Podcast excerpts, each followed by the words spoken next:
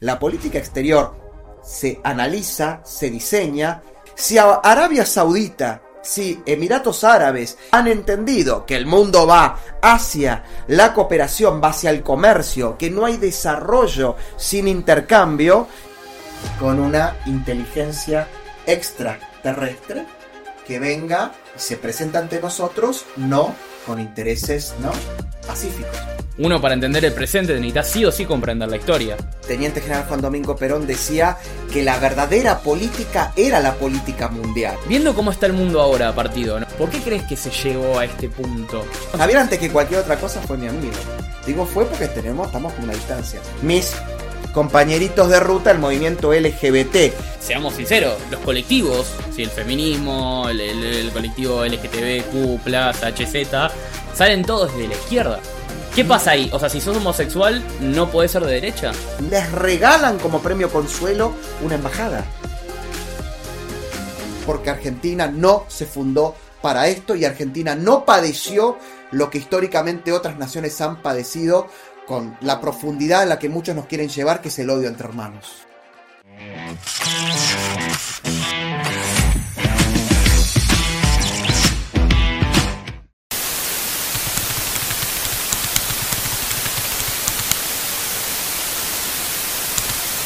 Soy Álvaro Sicarelli y este es el episodio número 18 de Verdades Incómodas, pero Necesarias. Muy bienvenidos y bienvenidas a un nuevo episodio de Verdades Incómodas pero Necesarias. Aquí quien les habla el conductor, Tomás Durán. Tenemos hoy a nuestro nuevo invitado, el señor Álvaro Sicarelli. ¿Cómo estás, Álvaro? Hola, Tomás. Muchísimas gracias por la invitación y un saludo grande a todos aquellos que nos vean en este episodio.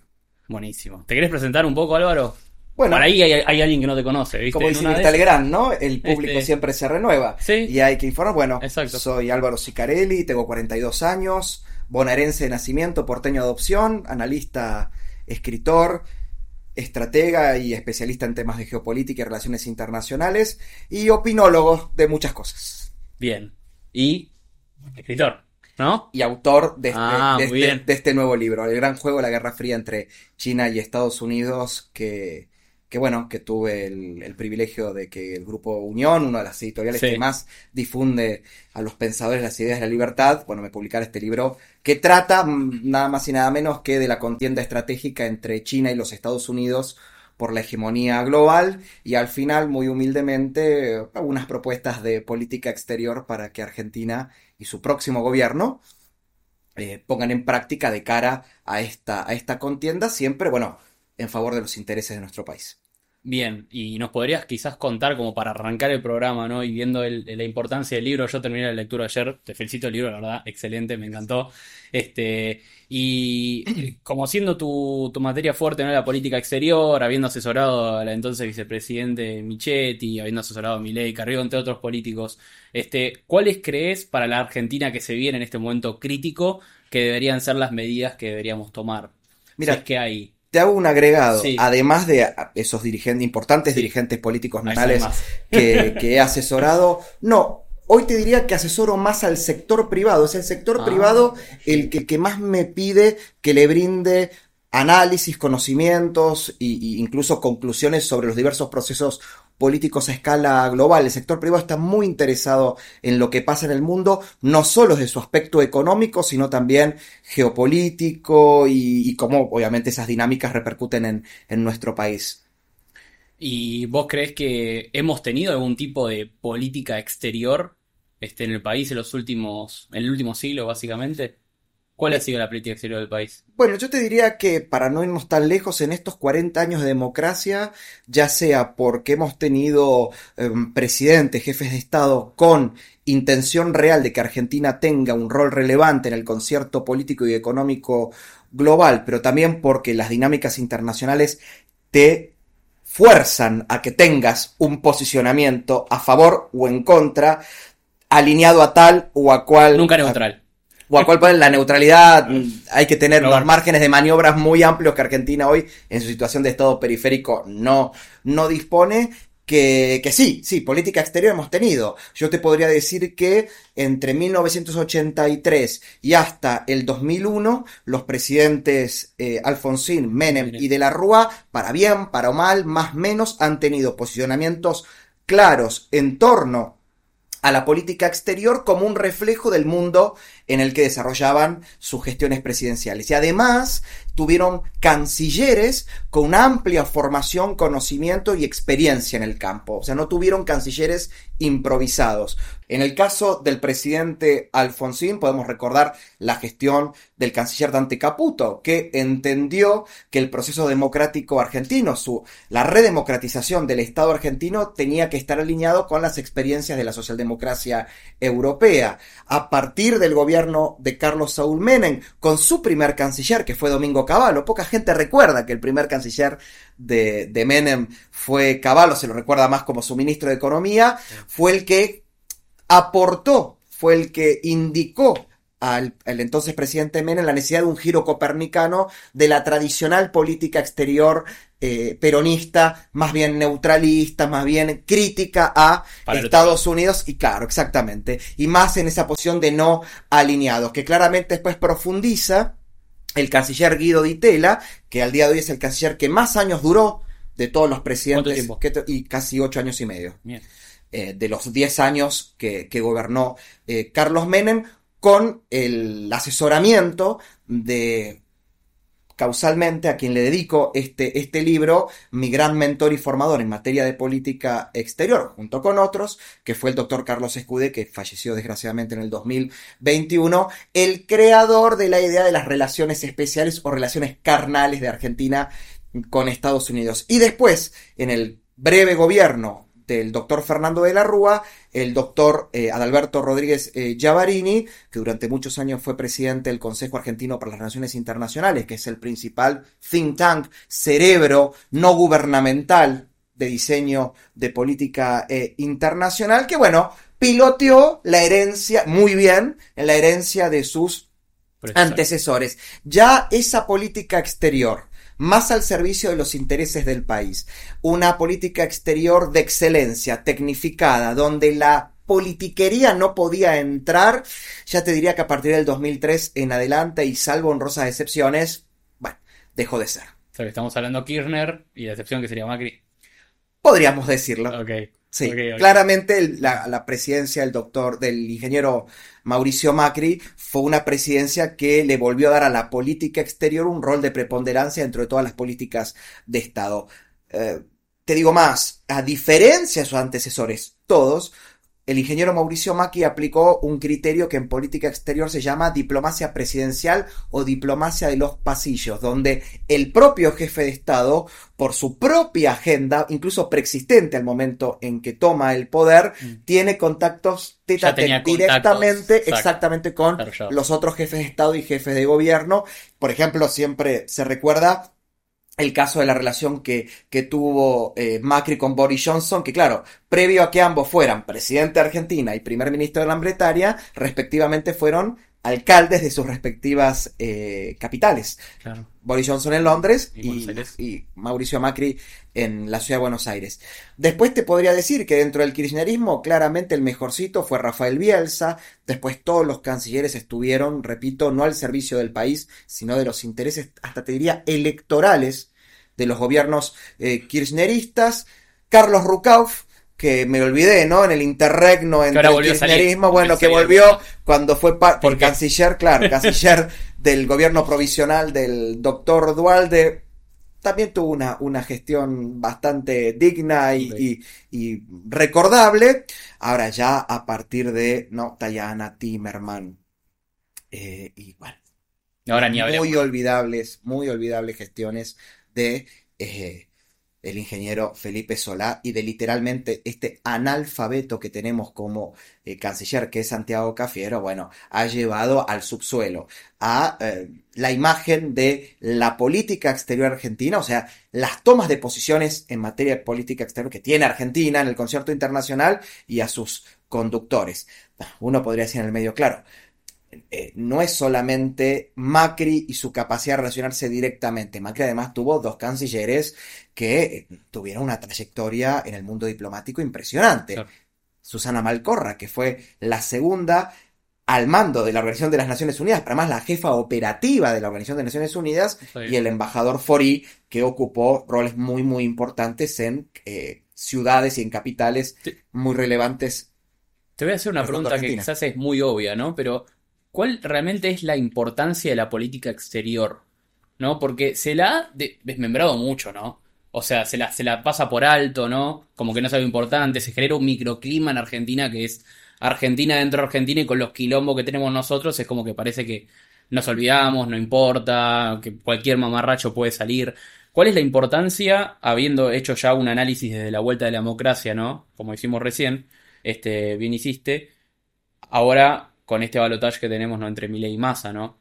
¿Cuál va a ser eh, crucial, digamos, las posiciones que tomemos? Mira, y la diferencia que Voy a utilizar la frase de alguien que justamente mis adversarios ideológicos no me lo van a poder criticar. El teniente general Juan Domingo Perón decía que la verdadera política era la política mundial. La más importante de las acciones políticas es la acción que se hace a escala mundial y que la política eh, interna o nacional es cosa de provincias. Eso lo decía Perón. Lo citaste en el libro. Y lo, lo pongo, es una de las en el primer... que, da comienzo a, la primera parte de, del libro. O sea, es, fundamental. En un mundo altamente globalizado, altamente interdependiente y complejo en todos los ámbitos, en el ámbito económico, en el ámbito político, en el ámbito cultural, en el ámbito de la defensa y la seguridad eh, cooperativa, que un país directamente no tenga política exterior, ya no porque considere que no es importante, sino directamente hay una anomia total, un desentendimiento sobre la misma política es gravísimo. Y por eso utilicé la frase de Perón. Nadie puede decir, ni siquiera los propios kirchneristas, de que no es importante la política exterior porque ellos adoptan la misma línea de su fundador. Mentira. Perón principalmente en su segundo mandato y después en el famoso tercer peronismo, en el, ¿no? en el último, los pocos meses que, que, gobernó, porque falleció en el 74, eh, le dio mucha, mucha importancia a la participación de Argentina en los organismos internacionales, incluso Argentina mirando hacia el Asia-Pacífico, claro, no siempre con regímenes que nos caen simpáticos los que defendemos las ideas de libertad, pero claramente sacó a la Argentina de esa nociva idea de vivir con lo nuestro, aislados es lo mismo que integrados, eh, no nos afecta en lo más mínimos tener esta o esta tal posición o la otra, no alineados es mejor, bueno, Claramente el propio Perón entendió que eso no era así y en favor de los intereses nacionales había que tener una política exterior realista y cuando digo realista es diseñada sobre la base de la realidad objetiva. Yo no puedo diseñar una política exterior fantasiosa de un mundo que solo está en mi cabeza.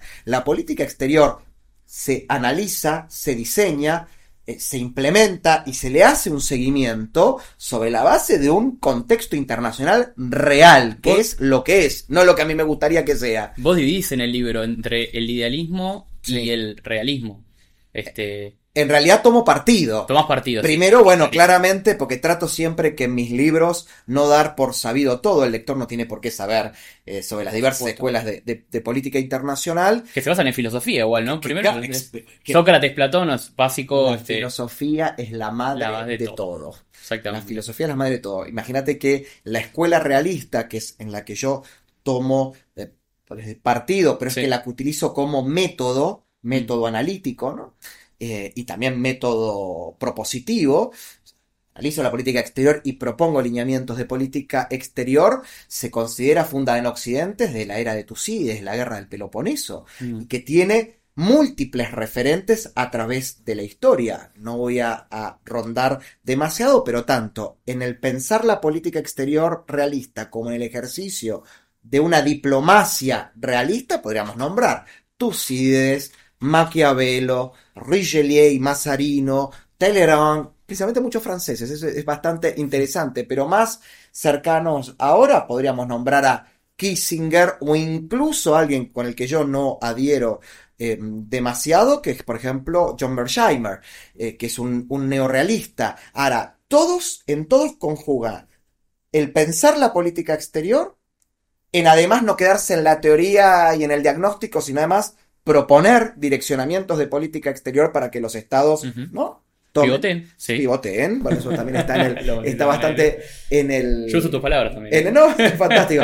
Está en el, está, está bien en el libro, pero siempre dentro del marco de la realidad, que será buena, será mala, pero es lo que es. Y sobre tu pregunta sobre la importancia hoy en el debate eh, de cara a la segunda vuelta, donde los argentinos vamos a elegir a quien conduzca por cuatro años los destinos eh, de la Argentina, en primer lugar te diría que estoy muy preocupado que eh, en los dos primeros debates, primero en las, para las PASO y luego para las elecciones, para las elecciones generales, eh, no fue tópico de debate entre los candidatos, entre los precandidatos y los candidatos presidenciales el tema de política exterior.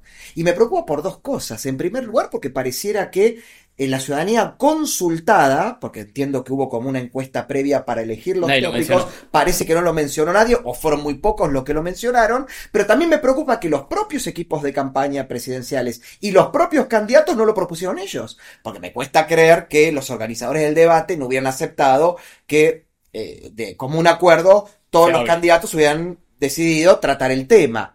Dicho esto, no quiere decir que porque neguemos la política exterior no existe y no haya que debatirla y no haya que conocer cuál es el posicionamiento de por lo menos para cuando esta entrevista esté al aire, de camino a la segunda vuelta entre el hoy ministro de Economía barra jefe de Estado en funciones, Sergio Massa, y del líder de una oposición que estuvo muy desunida y que ahora a la fuerza se ha unido, pero que creo que tienen en muchas cuestiones bastante puntos de, de, acuerdo, que es el diputado nacional Javier eh, Milei.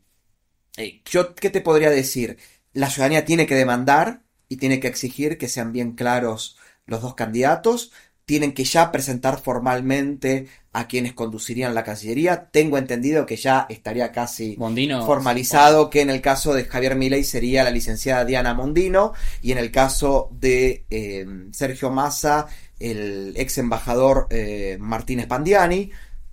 Pero bueno, podría, podría esto modificarse, ¿no? Porque la política. y más cuando hay acuerdos. Porque pensemos de que Sergio Massa habla de un acuerdo de unidad nacional. No vaya a ser, por ejemplo, que la Cancillería sea em, ¿no? el objeto de intercambio con la Unión Cívica Radical pro Massa, que se estaría sumando a ese gobierno si gana Massa. Y en el caso de Milei, no vaya a ser que la Cancillería tenga que ser resignada al núcleo duro de, la libertad avanza para ser cedido, por ejemplo, al burrichismo o al PRO o al ala de Cambiemos que acompañe a Milei, por lo cual los actores cambiarían. Ahora, lo que no puede cambiar, lo que no se pueden hacer vuelcos de timón, ¿no? De 180 grados alevosamente solo para juntar votos, es la propia política exterior. Y si vos me preguntás qué creo que debería ser mm. el próximo gobierno sea cual sea, porque espero que la política exterior del gobierno que gane, sea el de Massa o el de Milei, sea una política exterior al servicio de los intereses del país, no de su propio gobierno. y, los valores también que tiene cada uno. Y los valores, y los valores fundacionales de nuestro país, y, los valores que están plasmados en nuestra constitución, que no deja de ser la ley, la ley de leyes, y así muchísimos otros parámetros que hay que tener en cuenta, tiene que ser una política exterior donde Argentina entienda que nos encontramos eh, en, un sistema internacional, en un gran tablero global, cuyo orden, cuyo esquema, donde se desarrollan las dinámicas, es un esquema bipolar. En mi libro obviamente lo desarrollo más, donde dos superpotencias que están contendiendo por la hegemonía en múltiples campos, en el político, en el económico, en el militar y en el cultural, lo hacen con políticas de búsqueda y de construcción de alianzas donde amplían sus zonas de influencia. Lo hace tanto Estados Unidos, lo hace tanto la República Popular China. Si me preguntas a mí, es mucho más inteligente y mucho más eh, clara hoy la estrategia de ampliación de esferas de influencias de China que de Estados Unidos. Yo siento hoy que China, para bien o para mal, con cantos o no de sirena, le ofrece al mundo emergente y al mundo subdesarrollado, e incluso a estados ya con economías desarrolladas, un modelo de cooperación, un marco de cooperación con ganadores y menos perdedores eh, puntual. Mientras que Estados Unidos todavía lo veo eh, titubeante, no termino de encontrar cuál es el plan alternativo al de China para con sus históricos aliados, pero también para con las naciones emergentes y en desarrollo de América Latina, de Asia y de África. Esto es una cosa que Argentina... Sí, tendría que analizar. Tiene que analizar. yo, yo creo que Estados Unidos en este momento el tema es que no tienen un plan, vienen en picada, aparte el liderazgo de hoy es paupérrimo y bastante débil, por lo menos desde mi punto de vista. Y si analizamos, ¿no? La hegemonía mundial, en algún momento el gran patriarca cae. Lo hemos visto con Holanda, los Países Bajos, Gran Bretaña, después la terminación de la Segunda Guerra Mundial con Estados Unidos, vino la Guerra Fría con Unión Soviética, Estados Unidos la ganó, y ahora con China, lo más probable es que en algún momento caiga y que China pase, pa, creo yo, ¿no? Ese es mi análisis, pase al primer lugar, ¿no? Eso no significa que Estados Unidos no, no siga siendo una superpotencia, exactamente, exactamente. Pero esto que planteas es la historia de la humanidad. Exactamente, sí, sí, es, eh, historia, no, no hay nada. Ahora lo que voy con esto es, hay un tema, por ejemplo, para los que somos, y esto no es por tener miedo, todo lo contrario, en realidad, yo voto a mi ley, yo lo digo públicamente, no me importa, este... Este, yo también. Bueno, vos también votas. Entonces, a mí me preocupa en cuanto a política exterior, que sería, bueno, probablemente ahora con esto que se está, con el acuerdo, dudo que deje de pasar si es que ganamos, pero el no hacer negocios con China es del Estado. Aparte, la realidad es que, a ver, las empresas privadas de China lo maneja el Estado. Es una economía de mercado con características chinas, como se le llama. Mira, pusiste el dedo en la llaga de algo que además, en, eh, por lo menos en el proceso de las PASO y en la primera vuelta, fue muy cuestionado. Em, eh, el, candidato, Javier Milei por ese, ese posicionamiento. Primero te, respondo e incluso invito a la audiencia, a aquellos que, además de que me compren el libro, porque los autores necesitamos que nos compren los libros para poder seguir escribiendo otros libros y poder seguir viendo muy buenos programas como este para debatirlos. Muy bien.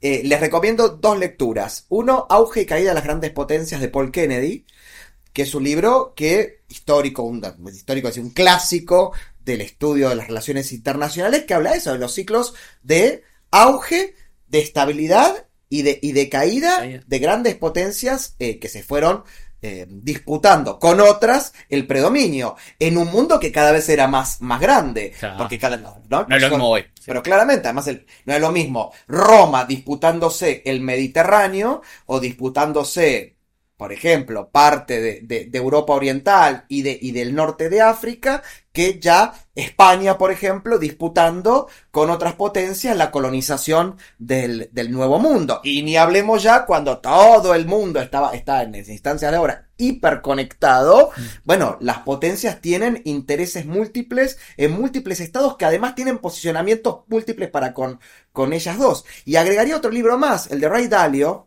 que se llama Principios, que lo hablamos antes de, de, cuando estuvimos pues para tener, sí, que me preguntaste si lo había leído, es muy, muy buen libro porque además tiene una arista más empresarial. Yo te diría que los dos libros son muy buenos para que lo lean. Los, los, los interesados en la política internacional como política, eh, pero también que lean el Rey Dalio, que se llama Principios para enfrentar el nuevo orden mundial, para entender también ese proceso de auge, estabilización y, caída de las grandes potencias desde un, desde un ángulo más económico e incluso comercial, y empresarial. Y hasta creo que utiliza recursos del marketing. Yo no lo terminé de leer todavía, es un libro extenso. Eh, dicho esto, eh, te respondo. Claramente, cuando yo eh, trabajé con Javier como asesor en política exterior, le planteé, Javier, efectivamente vos y yo somos anticomunistas, nosotros somos antitotalitarios, nosotros no concebimos sistemas políticos, económicos, socioculturales que atenten contra la libertad, que atenten contra la plena vigencia y ejercicio de los derechos humanos y dentro de todas esas, ese marco de libertad, la libertad de comerciar, la libertad de moverse libremente por cualquier parte del mundo, donde pues, un pasaporte no valga más que el otro porque uno vale por ser un individuo, por ser un ser, humano. Pero vuelvo a lo que te dije antes. La realidad no es, es una, no es la que por la que nosotros incluso luchamos, porque esa sería una meta. Entonces, en este mundo bipolar, interdependiente, complejo, con múltiples actores que se van readecuando. Y en una Argentina donde, por un lado, Estados Unidos, una de las superpotencias, es, si bien con quien más coincidimos en materia ética, valórica, somos dos democracias, somos dos repúblicas, con valores compartidos, y es además nuestro principal inversor, por el otro lado, la otra superpotencia con la que tenemos sistemas políticos y jurídicos y normativos antitéticos, porque China, guste o no guste, es un sistema de partido único, sigue siendo un sistema de carácter soviético a nivel político, más allá de que a nivel económico sea un capitalismo con sus particularidades. Y uno podría decir, no tiene nada que ver con la Argentina que nos hizo grande, con la Argentina malo bien, poco, mucho de ahora y con la Argentina que queremos construir, pero indefectiblemente no deja de ser China, la superpotencia china, nuestro principal comprador y nuestro principal acreedor.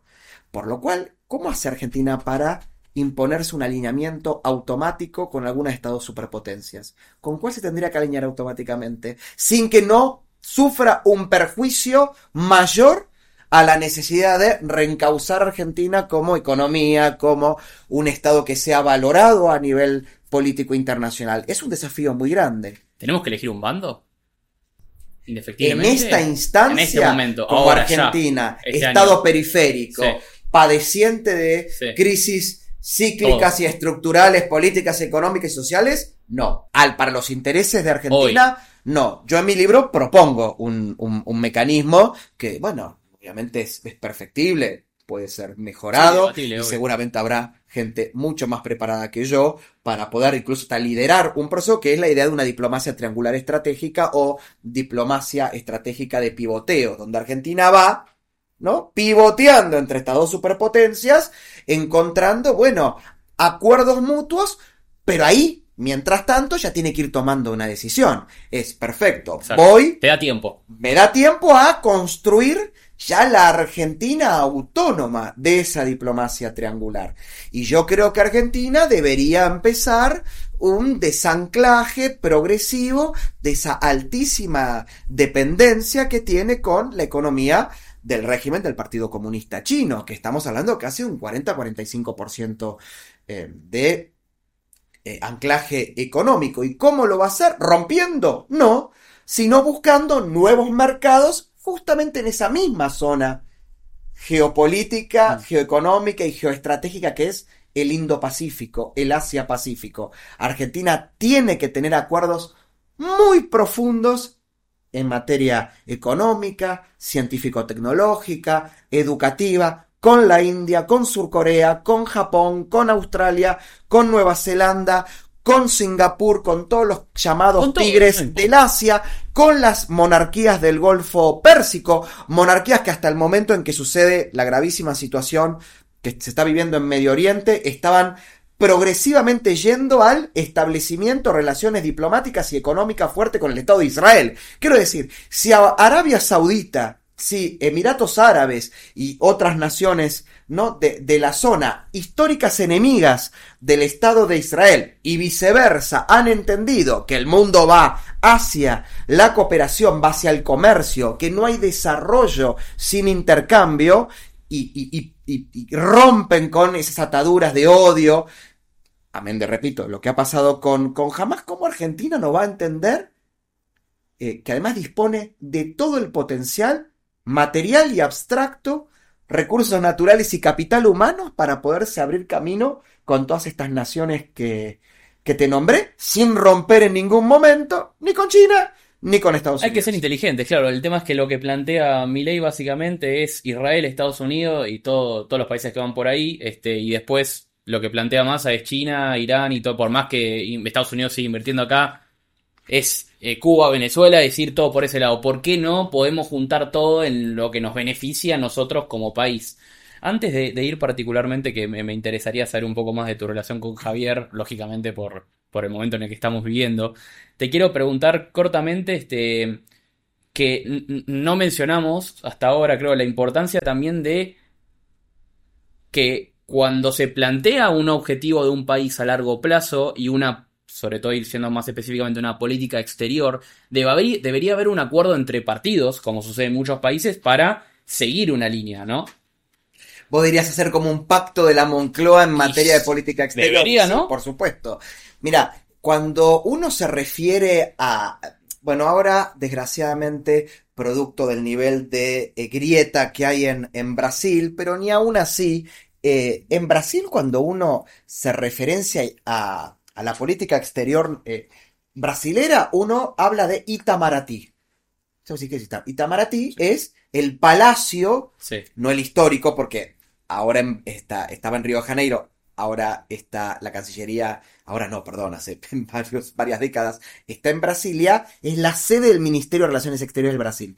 Y cuando uno dice Itamaraty, habla de una continuidad, de una continuidad, por supuesto, mejorada, readaptada a los cambios de época, donde hasta ni siquiera hubo cambios abruptos entre gobiernos dictatoriales y militares con los gobiernos democráticos. Y dentro de los gobiernos democráticos hubo casi unos lineamientos bastante parecidos, por ejemplo, entre el gobierno de Fernando Enrique Cardoso y el gobierno de Lula da Silva. Los dos gobernaron dos mandatos, ¿no? Ocho años cada uno. Y ni aún con el, la, la, digamos, el, el choque de posiciones y de enfrentamiento entre el Lulo Dilmismo Sí. ¿No? O sea, entre el, último gobierno de, Lula, el primer mandato concluido de Dilma, su segundo mandato interrumpido, en el medio quedó ahí Temer, sí, sí, sí, eh, y después ya los cuatro años de, de, Bolsonaro, y ahora de Lula, que sí, efectivamente algunos cambios más ideologizados de política exterior se pudieron ver, hay un núcleo duro de esa política, porque repito, es una política al servicio de los intereses del Brasil que no se cambia y no se toca. ¿Y sabes por qué tampoco se toca? Porque la politiquería no pudo meterse en un nicho de excelencia en un núcleo meritocrático, en un lugar donde entran los mejores y los más capacitados. Y acá en Argentina sí. Pero es que acá, ¿cómo, ¿cómo se entiende que aquellos que no pudieron entrar en las listas de senadores o de diputados nacionales, que no se pudieron acomodar como secretarios de Estado o ministros o directores y presidentes de organismos descentralizados, les regalan como premio consuelo una embajada. Eso es gravísimo. Una embajada va a ser el lugar donde va el, el que sin importar si la embajada que se obsequia a tu aliado sea una embajada no, o sea, el destino, un país no muy relevante para la agenda internacional argentina. No, no corresponde. No corresponde. No, no puede ser. Que el presidente tenga, tiene que tener embajadores políticos, por ejemplo, en Beijing y en Washington, para que porque son los intereses. Se reaseguren también, obviamente, ¿no? El alineamiento de su gestión, todo. Pero esos dos, embajadores que mandes, manda gente preparada. Obvio. Por lo menos que estén de tu lado, pero que sean gente que esté preparada realmente Exactamente, para Son embajadores de carrera, pero manda gente preparada. Bueno, espero que mi candidato, si triunfa, y el tuyo también, que Javier Milei, ah, justamente haga ¿no? una revolución copernicana en, el ámbito de, de, cómo pensar, diseñar planificar, implementar la política exterior, haciéndola más meritocrática, ¿no? Más de excelencia. Y en el caso que no se dé nuestro deseo, porque la democracia decidirá que sea otro, espero que en honor a ese discurso de unión nacional y de poner los intereses de la patria por sobre encima de los intereses particulares, Sergio Massa ponga un buen canciller ponga embajadores políticos y de carrera preparados y no, repito, transforme a la Cancillería como lo ha hecho Cristina y Alberto Fernández en el, ¿no? Casi te diría la guarida de los perdedores. Y Álvaro, si te llama, si te llama Javier, la típica pregunta ¿y si te llama Javier? Para, me llama, me llama, yo lo atiendo. Te llama, no, no, no, Le digo, hola, ¿qué tal? ¿Cómo te va? ¿Qué haces perdido? terrible este tipo. No, no, pero en serio, sí. sí te, yo quiero aclarar algo, vos yo lo quiero mucho, Javier. No, no. Javier, antes que cualquier otra cosa, fue mi amigo. Digo fue porque tenemos, estamos con una distancia. Pero Javier no. Javier es un amigo que derivó en líder de un espacio político que al día de hoy me representa, pero es un amigo. Yo lo quiero como persona, Javier. Y a mí me duele mucho y me, me angustia mucho que terceros se hayan encargado de obturar esa relación. No, no la relación, no la relación política. A mí me obturó la relación humana con él.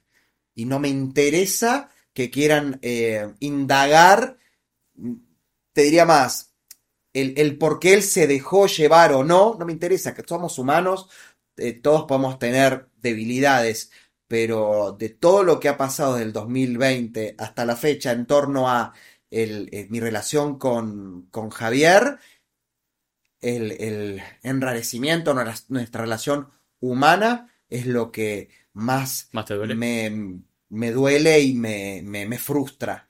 Como me frustraría con cualquier otra persona que yo quiero y aprecio, indistintamente del rol que esté ocupando a nivel público o político o empresarial o, lo que sea. Em, por supuesto. Por eso creo que sí, si me llama, sí, le diría eso, que haces, que haces perdido, ¿cómo andás? Siempre me pondría contento escucharlo, si lo estoy escuchando bien, pero tu pregunta entiendo que va por otro lado. Sí, sí, yo creo que, a ver, en hipotético caso de que gane, si te llama, ¿no? Primero, ¿cómo lo, cómo lo verías? Porque vos estás hablando, obviamente, que primero va la relación personal, ¿no? Este, y es importante.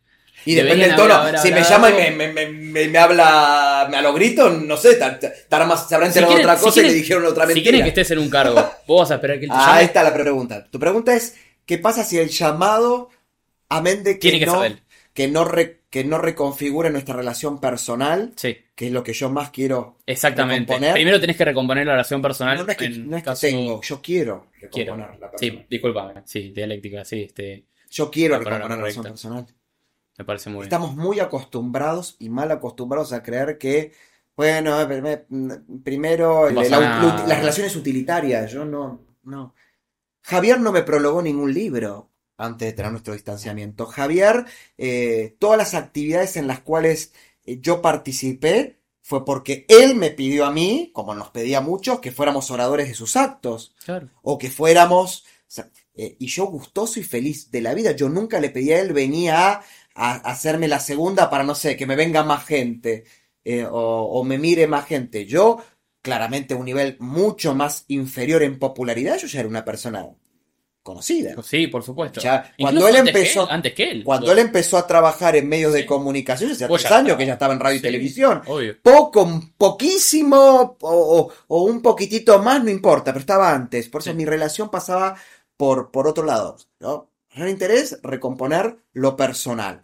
Segundo, si él a mí me plantea eh, desde el lugar de, jefe, presidente electo, Álvaro, quiero que te sumes al equipo de Diana Mondino o no sé, quiero que seas mi asesor en seguridad nacional, se entiende seguridad nacional no como seguridad interior o ciudadana, como puede ser un ministro de seguridad, sino como un, marco mucho más amplio, donde, donde interactúa la defensa nacional, la política exterior, la inteligencia estratégica, la seguridad eh, ciudadana, ¿no? Un marco más interesante, como por ejemplo cuando Kissinger fue antes de ser secretario de Estado, consejero de Seguridad Nacional de Nixon, eh, secretario de Asuntos Estratégicos, que es un área muy interesante para trabajar.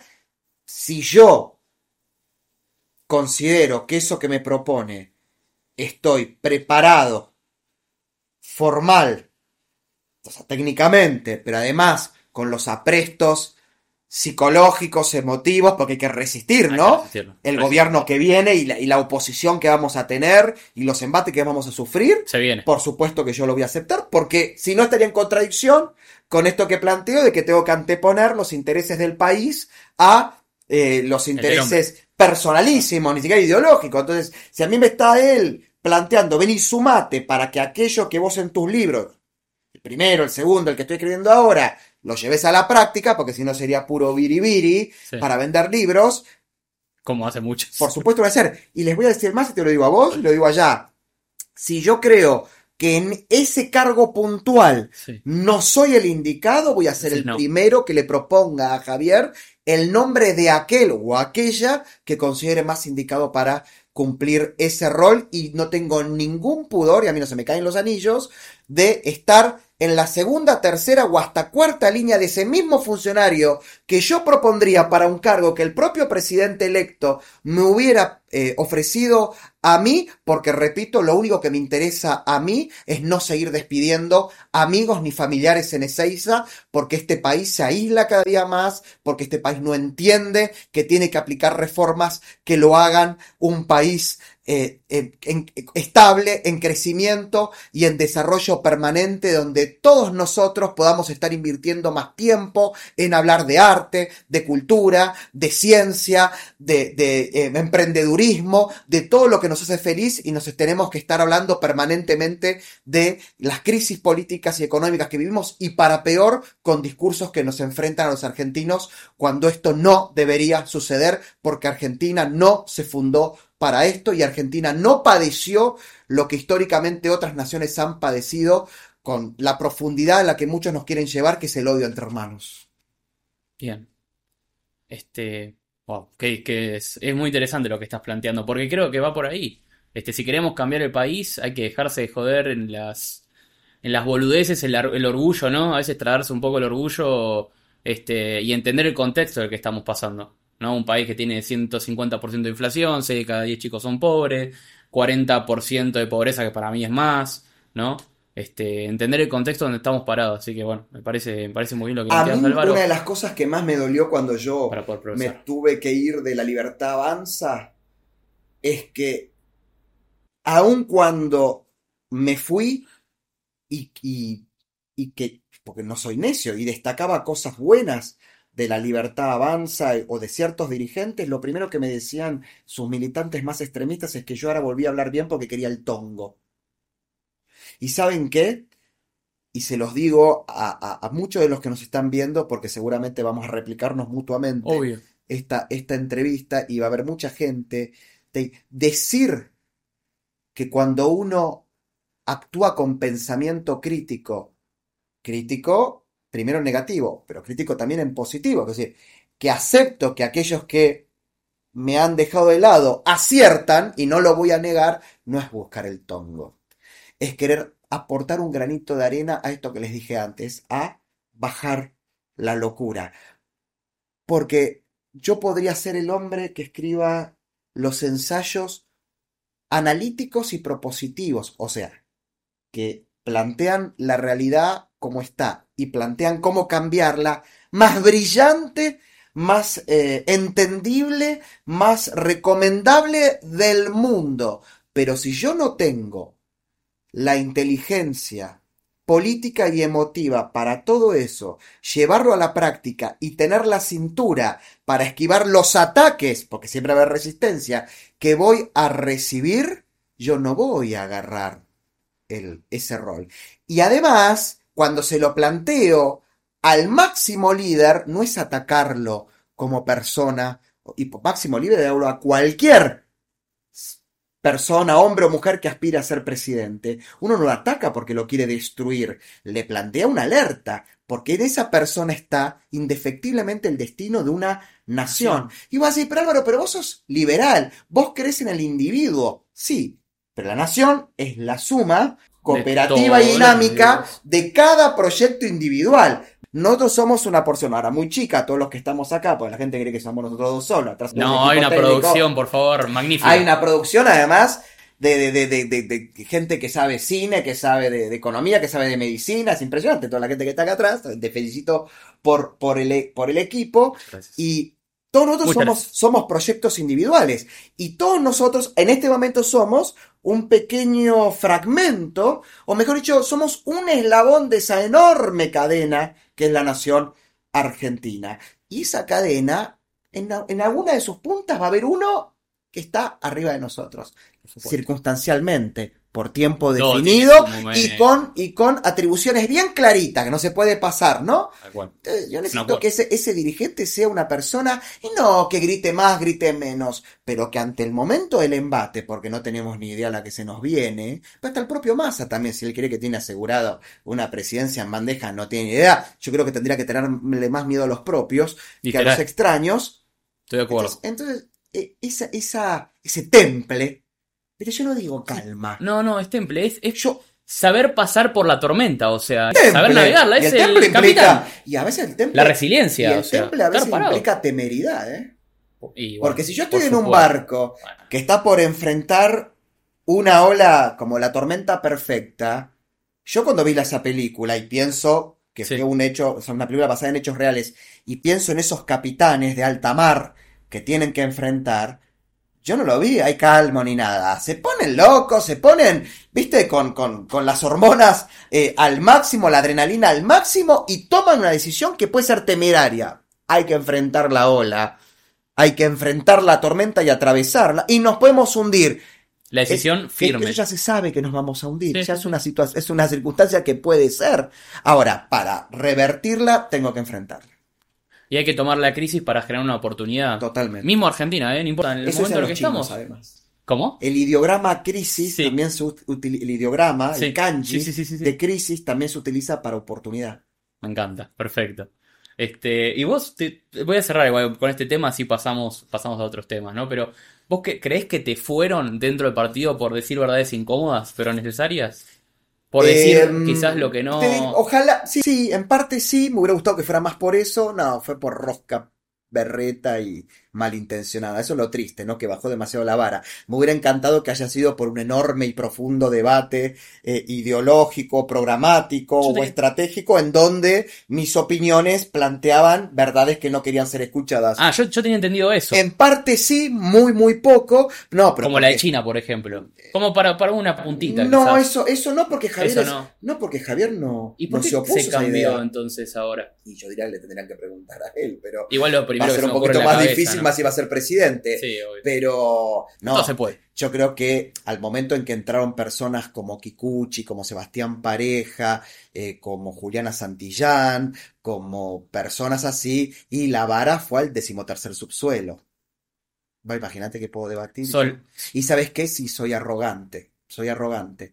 Pero ¿sabes qué pasa? Soy arrogante por evidencia científica. ¿Los atendés a todos? Yo soy arri... No, no, no, soy selectivo. Ah. Soy arrogante por evidencia científica. ¿Qué significa con esto? Tengo motivos para ser arrogante por encima de ellos. Claramente, muchos van a decir, todos los que nombraste son diputados provinciales o diputados nacionales. Qué frustrados debes estar Álvaro, no, lo que tiene que estar frustrado es la Argentina. Que en el mismo hemiciclo donde estuvo sentado eh, Lisandro de la Torre, Juan B. Justo, Alfredo Palacios, Arturo Frondizi, Ricardo Balbín, el propio Javier Milei, hoy va a estar gente que dijo que era abogada y no tenía el título. Hoy va a estar gente que dice que la Tierra es plana. Hoy va a estar gente que, por ejemplo, lo único que le conocemos es que pululaba algún servicio de inteligencia eh, de alguna fuerza armada durante la dictadura y que le conocemos que es un mercenario de venta de listas. Bueno, yo no tengo que estar frustrado. En realidad, los que van a estar muy frustrados van a ser los argentinos cuando esta gente tenga que votar o legislar. Pero aún así es la política. Me hubiera encantado que esta gente tuviera, qué sé yo, la formación intelectual e ideológica de, qué sé yo, elegante, con, por lo menos como para poder debatir conmigo. Bueno, estamos acostumbrados igual ya con los K esto, ¿no? Ya viene de... No sería algo nuevo. Y muchos de ellos me parece que en algún momento fueron K. ¿Cómo se llegó a esa nueva izquierda? O sea, ¿cómo se, se, fue de un quiebre de la prole, ¿sí? Del la explotación del trabajador y demás, a llegar a esto, ¿no? A los colectivos. Bueno, no soy yo creo que el mejor, que creo que el que tendrías que lograr entrevistar es Agustín Laje, que por supuesto. es como el gran conocedor de, esto, pero ha sido un proceso eh, que surgió de las usinas del pensamiento de la ex Unión Soviética, donde empezaron a ver que, eh, principalmente durante los 30 años gloriosos, que van desde 1940 hasta 1970, o sea, la posguerra, mm. donde las grandes naciones, perdón, las naciones de la Europa derrotada, con el apoyo de Estados Unidos con el Plan Marshall, pero también con políticas económicas inteligentes, caso paradigmático, la economía social de mercado eh, de la Alemania federal, ¿no? De la Alemania eh, no manejada por la URSS, hizo que los obreros empezaran a dejar de querer de ser obreros para empezar a ser propietarios y empresarios y profesionales. Entonces la Unión Soviética dijo, ¿cómo ahora vamos a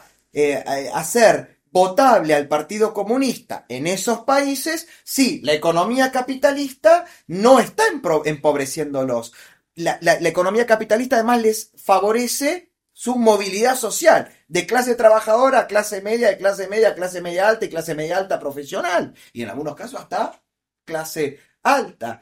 ¿Cómo le vamos a vender un discursito revolución si ellos viven tranquilos y en paz e incluso ven a sus hijos en, un proceso de movilidad ascendente que ellos ni soñaban? Entonces hay que crear nuevas demandas, ¿no? Nuevos grupos no satisfechos que efectivamente sufrían, por ejemplo, la comunidad. Minorías. La comunidad gay. La apropiación de las minorías. Que no eran atendidas por el establishment de sus respectivos países y fueron muy astutos ahí los soviéticos, creando grupos de presión ya eh, escindidos del movimiento obrero.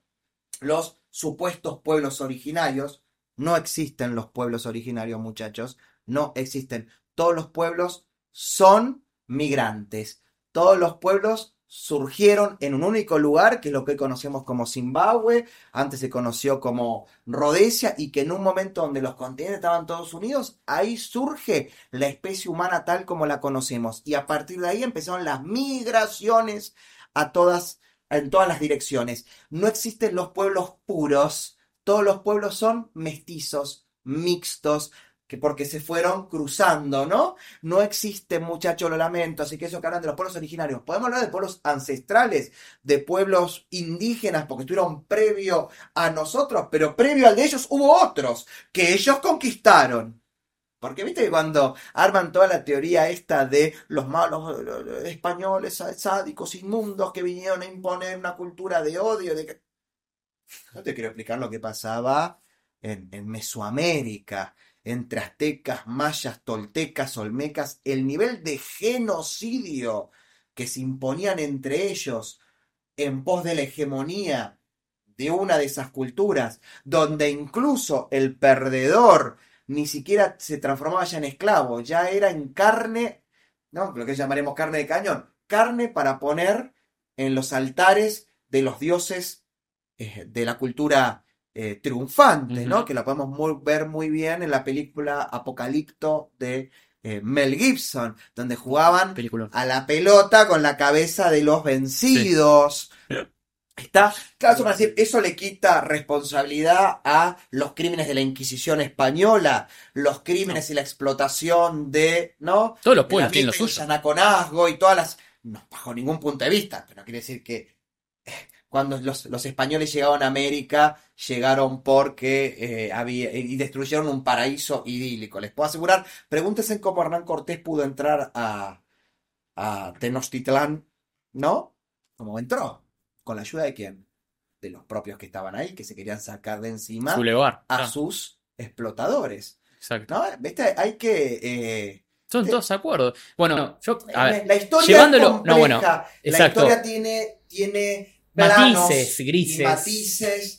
Y vuelvo a lo mismo, hay que rendirse a la evidencia científica, la arqueológica, la bibliográfica, a las diversas fuentes, fuentes historiográficas, y ahí debatir. Ahora, si debatimos todos los buenos acá, todos los malos acá, Exacto. no es así. Ese es el tema. A ver, llevándolo no, la historia, para, para entender por eso la cómo... explotar esto. Sí, sí, no, por supuesto. Es que, a ver, llevando la historia, ¿no? Uno para entender el presente necesita sí o sí comprender la historia. Bien, o sea, el pasado. Para no repetir lo mismo. Exactamente, si no, estás condenado a repetirlo de, de, acá al presente al futuro, ¿no? Viendo cómo está el mundo ahora partido, ¿no? Este, las, las guerras, o no sé si, sí, creo que son guerras, ¿no? Este, que están habiendo entre Ucrania y Rusia, Israel, Palestina, bueno, después los quilombos que hay en Oriente que hay, hay todo el tiempo este, este tire y afloje que hay entre Estados Unidos y China, ¿por qué crees que se llegó a este punto? En realidad, la paz es el intervalo entre las guerras. Exacto. Lo que es es la guerra. El signo es la guerra. El signo es el conflicto. La guerra es una forma del conflicto. Y la paz es un intervalo entre ambos. Lo que tenemos que lograr los seres humanos es que esos intervalos de paz, o sea, de conflicto mínimo, porque conflicto siga habiendo, sean lo más extensas posibles, pero guerra van a haber siempre. Te diría más, si vos me preguntas a mí, algunos me van a decir que eso estoy muy influido por mis lecturas del género de la ciencia ficción, el único motivo que podría asegurar un largo, largo, largo periodo de paz, casi te diría absoluta, es el hecho de, sabemos si va a suceder alguna vez, si nosotros lo vamos a ver, de que la especie humana se encuentre con una inteligencia exterior, extraterrestre, que venga y se presenta ante nosotros, no con intereses, ¿no? Pacíficos. O sea que nos tenemos que agrupar todos, básicamente. Y, ahí, y esto se ve muy bien en una película que se llama El juego de Ender. Uh, muy buena película también. Muy buena, donde toda la humanidad se unifica en un concepto que se llama el hegemón, crean una fuerza armada terrestre, claramente con proyección espacial, para combatir a esos insectoides que, que, nos invaden o que nos quieren colonizar. El miedo al otro, el miedo al otro como desconocido total y nunca pensado, porque además no solamente es el contacto con una inteligencia extraterrestre que tendrá sus normas, sus valores, su esquema, ¿no? Porque yo creo que toda especie inteligente va a tener un mínimo esquema de, convivencia entre ellos, ¿no? Va a haber los superiores y los inferiores, sino que además no sabemos ni cómo serán. Ni cómo serán, ni cómo, cuando, cuando choquemos ante si serán humanoides o no. Por humanoide quiere decir tendrán formas parecidas a las ¿Vos crees que existen? Sí, serán. Existen, en, nuestra, en nuestra galaxia hay no menos de 125.000 sistemas solares donde la posibilidad de desarrollo de vida es idéntica a la nuestra, al de nuestro sistema solar. ¿Vos te parece que nosotros solos hubieran dado las condiciones para el desarrollo de vida inteligente? Y en los 119.999 restantes, no. O sea, de mínima, vida, sí. Vida inteligente quizás se achica cada vez más. De los 120.000 sistemas interplanetarios eh, que puede haber vida, seguramente serán, qué sé yo, en mil que puede haber vida inteligente. Bien. En 100 ya tendríamos 100 civilizaciones planetarias con las que nos tendríamos que conectar. Ahí es donde la humanidad seguramente va a dejar de lado, se van a olvidar de Alá, de, de, de Buda, nos olvidamos de todo, olvídate, de Argentina se van a olvidar de todas las diferencias, blanco, negro, eh, achinado, se van a olvidar de los géneros, lo binario, no binario, se van a olvidar de todo, de todo en línea, porque va a venir algo que nos va a superar. Creo que es la única instancia. Mientras eso no suceda, el conflicto va a existir, la guerra va a existir, se va a perfeccionar, pero otra tesis de mi tercer libro es que la guerra también es motor del progreso. Por supuesto. muchos de los avances científicos y tecnológicos que se desarrollan para la guerra, después de finalizada esa guerra, termina teniendo eh, utilidad eh, civil, podríamos llamar, y beneficiosa para, para, para, la, para la humanidad. Piensen que primero se desarrolló el uso, mayoritariamente, el uso de tecnologías de comunicación para la guerra, por ejemplo, el ARPANET, que después derivó en el Internet. Internet. Exactamente. Es un ejemplo. Muy bien. Sí, sí, sí. Wow. Este, bueno, nos fuimos hasta los extraterrestres, excelente este programa, derivamos, pivoteamos. No sé cómo van a editar esto, pero bueno. No, no, no, no, sí, esto sigue, esto sigue, sigue, sigue, sigue. Yo, yo igual te voy hilando, no, no hay ningún problema. Para mí ha sido un gusto enorme, enorme, ¿no? Venir a un ámbito donde se pueda hablar así, no guionado, sin censura previa, sin temor ni a que quien me entrevista, ni a quien me esté escuchando diga, uy, esto es una locura, no tiene sentido, porque en todo lo que estamos hablando hay un sentido. Lo que pasa es, claro, en, marcos micro, algunos, bueno, ¿no? que se van ya de los límites de nuestra, propia comprensión. El marco desde una ciudad, una provincia, un país, una región, el mundo. Todo lo que hablamos imputa, porque dirá más, de la ciudad me dio un poquito más el barrio. Vos estamos en un barrio, no importa cuál, donde hay centros de decisión de poder. Por supuesto. Hay ministerios, hay embajadas, hay sedes de empresas muy importantes en un barrio. O sea, en un cuadrángulo se deciden cosas que afectan a millones y millones de personas. Fíjate el barrio, ¿no? Fíjate la ciudad y todo lo que te nombré para arriba. O sea, no hay que desmerecer, no hay que... Viste que tendemos un poquito a eso, ¿no? Eh, Totalmente, sí, sí, sí, no, estoy Voy a ir sobre mis propias palabras. A mí me gusta debatir con pares y con superiores, pero un par no es un gemelo mío. ¿En qué yo te considero un par mío. Y vos decís, pero yo no trabajo tus temas. Es que yo creo que vos sos un par porque entendés la realidad desde el mismo ángulo que yo. Ok. Es un par. Eso no quiere decir que tengas las mismas opiniones que yo. Por supuesto. Eso no quiere decir que tengas las mismas conclusiones que yo, o que tengas o tomes las mismas posiciones con las conclusiones. No.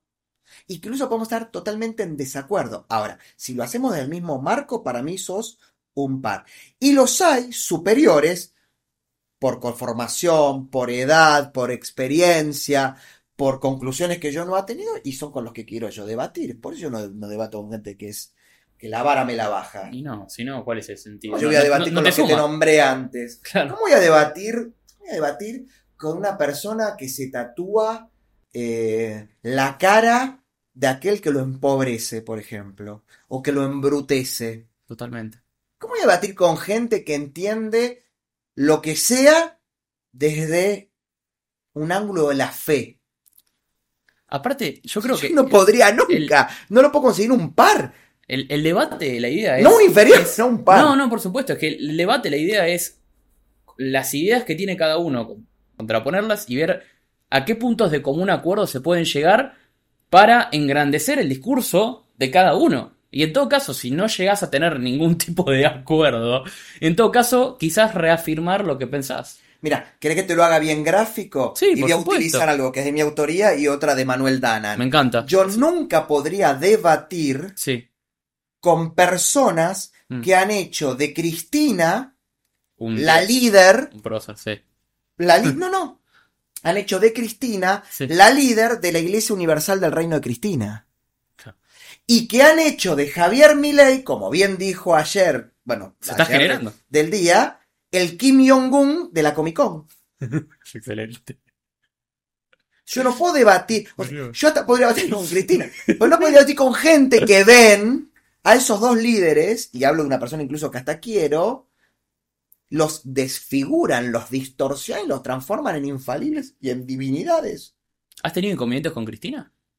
Bueno, ¿En algún momento? Es público y conocido, pero no tengo interés de hablarlo porque me resulta vergonzante en lo personal, no por lo que dije en ese famoso video, sino... No, no, no me interesa. Mi pasado no me define. Perfecto, me encanta. Pasado no me define. Me preocupa que toda esta gente vive de su pasado. Viven del pasado y los archivos de, todo, ¿no? Pareciera que todos... Y ese, todos somos perfectos, ¿no? Sí, Como que no tenemos... No, por eso no. lo somos. Por eso digo... La idea justamente de ir creciendo es ir generando otros pensamientos, otros comportamientos, otras actitudes. ¿Querés que te diga algo? Fundamental. Yo decidí empezar a escribir, amén de que mi primer libro mm, fue Random House, el que me propuso escribirlo. Sí. Decidí escribir libros que yo quiero leer. Bueno, esto es lo que yo escucharía. Listo, lo escucho, me encanta. Ahí va. Fíjate cómo, cómo, cómo, coincide. Y, y, es importante que el que haga, con expresiones de todo tipo, la literatura, el cine, bueno, Borges decía, no hay que leer el Quijote solo para decir que hemos leído el Quijote, hay que leer el Quijote porque te dé placer. Exactamente. Entonces, cuando vos realmente escuchas, ay, yo leí esto y esto y esto, y te pregunté, ¿cuál de todos te gustó? No, ninguno, porque en realidad lo leí porque tengo que decir que los leí. Ahí se fracasa. Y además eso para mí te anula el, gusto de seguir leyendo más. Por supuesto. Porque es como agarrar una lista de grandes obras de la literatura y vas tildando. Aparte, bueno, eso es justo la lectura que a mí, bueno, a vos también, me encanta leer. O sea, nunca seguiría una listita. Bueno, yo creo que la gente... Acá yo veo que ahí gusta mucho el fandom de la ciencia ficción. Sí, bueno, acá más que nada el director este, estudió cine también, entonces este, nada, todos compartimos. Pero te identifican. Ah. Sí, no, no. Obviamente que para, para mí también Star Wars, este, Aquaman, ahí de DC. Este... Mira, está, está. Mira qué bueno, porque está, es fantástico. Está, está Yoda. Sí.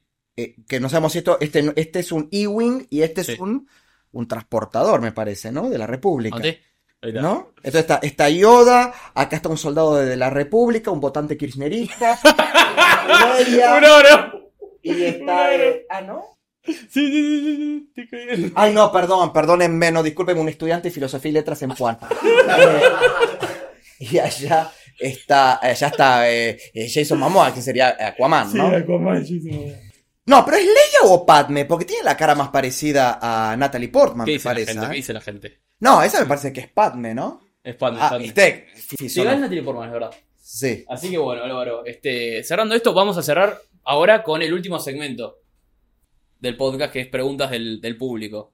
Sí, la segunda vez que lo tenemos. Ahí van a ser tres preguntas que vamos a hacer. termina La gente tiene preguntas que hacerte. La gente tiene que dedicarse y a lo listo, suyo. loco. Te, te vamos a hacer las preguntas. Dale, vamos, Así vamos, que shoot, vamos, shoot. vamos con las preguntas. Álvaro, este, ahora bueno, terminamos con este segmento del episodio de preguntas del público, ¿no? Acá tenemos algunas preguntas que No. nos hicieron. Que bueno, no sé. Dispare, de todo, no sé qué hay acá adentro, vamos a ver.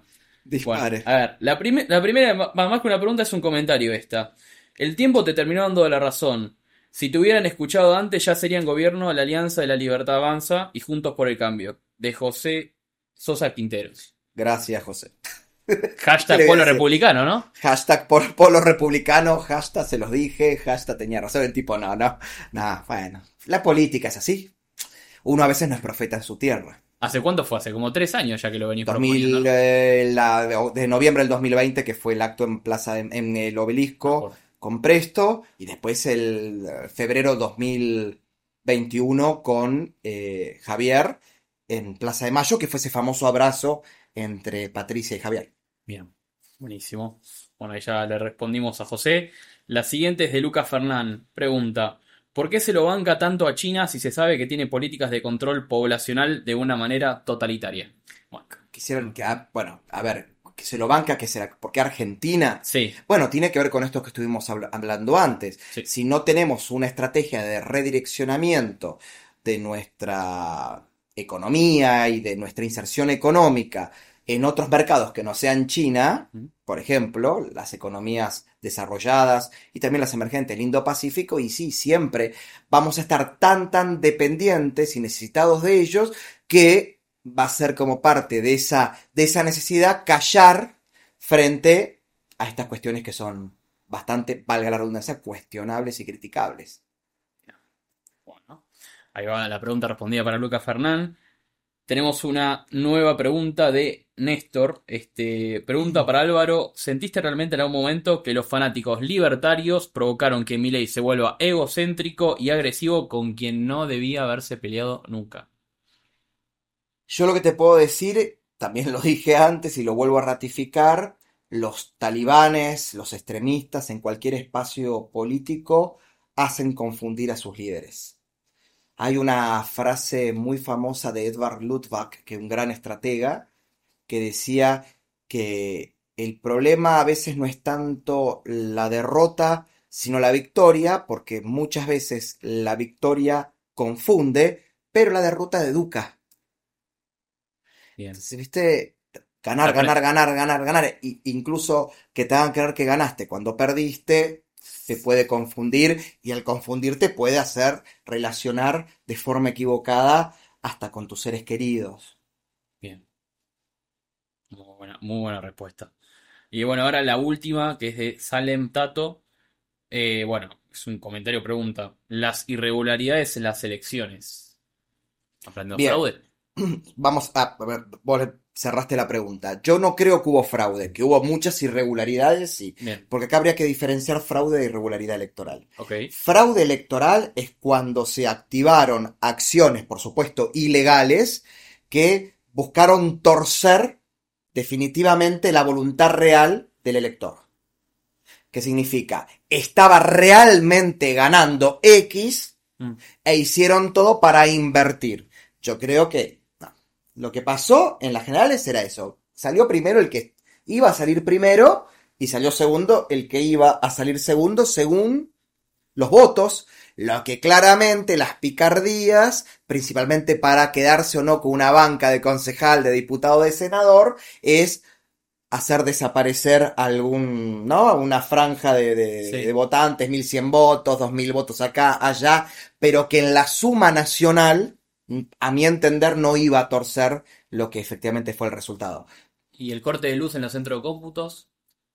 ¿Eso, ¿Hay una denuncia penal real sobre eso? Bueno, ese es el tema. ¿Por qué no se denunció? Y bueno, también, porque muchas veces quizás es parte también de la estrategia política insinuar el fraude, venga de donde venga. Mm, Yo creo que hubo muchas irregularidades que tienen que ser denunciadas y tienen que ser evitadas por completo de cara al balotaje, que obviamente va a ser mucho menor porque son dos boletas las que se van a contar. Exacto. Pero fraude, fraude, quiere decir, salí, tenía que haber salido primero Javier y segundo Massa, y no sé, se robaron 10 puntos, 15 puntos de una elección.